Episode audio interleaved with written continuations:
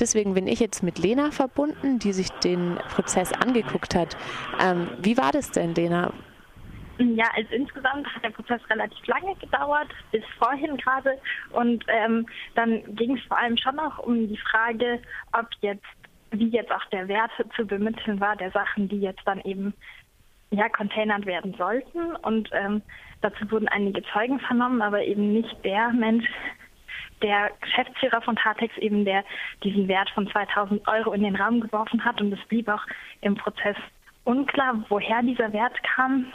Was klar wurde, war, dass insgesamt die Sachen eher so 1B-Ware waren und gedacht waren für den Verkauf an die Mitarbeiterinnen und Mitarbeiter. Und zwar wird von den Azubis so ein Verkauf regelmäßig organisiert und da werden waren, die eben nicht mehr verkauft werden dürfen, weil sie bei einem gewissen Mindesthaltbarkeitsdatum, also das nur noch ein halbes Jahr in der Zukunft liegt, zum Beispiel nicht mehr verkauft werden können, weil der Handel das nicht mehr abnimmt und das wird dann verkauft. Und eben um diese Sachen ging es.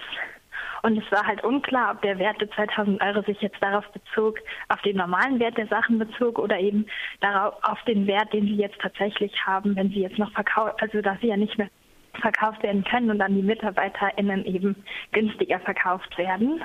Letztendlich ist dann das Gericht hat dann beschlossen, da nicht mehr weiter nachzugehen und den Menschen nochmal zu lagen und einen neuen Verhandlungstag anzusetzen, sondern es wurde sich auf so einen Wert von um die 1000 Euro wahrscheinlich geeinigt.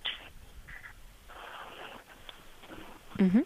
Äh, und gab es dann schon ein Urteil? Ja, das gab es auch. Und zwar ähm, bei zwei Angeklagten wurde das eingestellt gegen Auflage. Das kann man ja so machen im Gericht, dass quasi sich geeinigt wird ein bisschen, dass man es eben einstellen möchte. Und der eine war nicht vorbestraft und hat deswegen 80 Arbeitsstunden bekommen, der andere 100 Arbeitsstunden, sodass dann letztendlich das Urteil sich nur noch auf die zwei übrigen Angeklagten bezog. Und die wurden wegen Versuchs des schweren Diebstahls in Mittäterschaft verurteilt und ähm, zwar zu 80 Tagessätzen a 10 Euro. Also müssen sie 800 Euro aufbringen.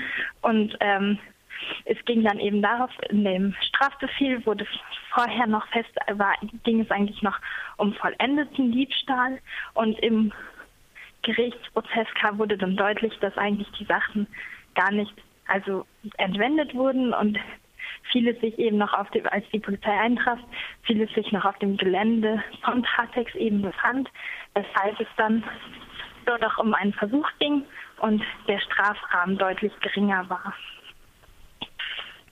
Ich weiß jetzt gar nicht, also du musst die Frage auch gar nicht beantworten, aber was hältst du von dem Urteil? Also ich finde auf jeden Fall finde ich es gut, dass es keine Freiheitsstrafe gibt. Das war halt schon ziemlich krass.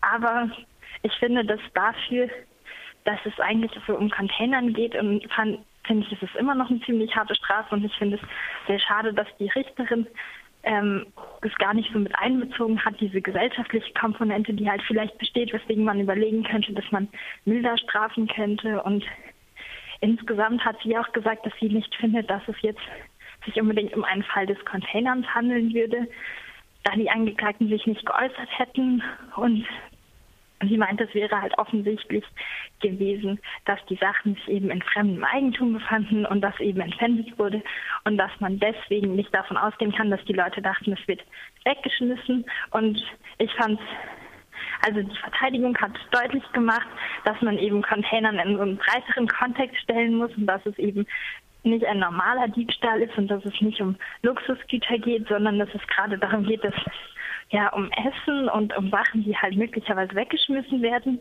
Und auch die Sachen, die in dem Mitarbeiterverkauf sind, können immer noch weggeschmissen werden, wenn sie nicht durch die MitarbeiterInnen verkauft werden.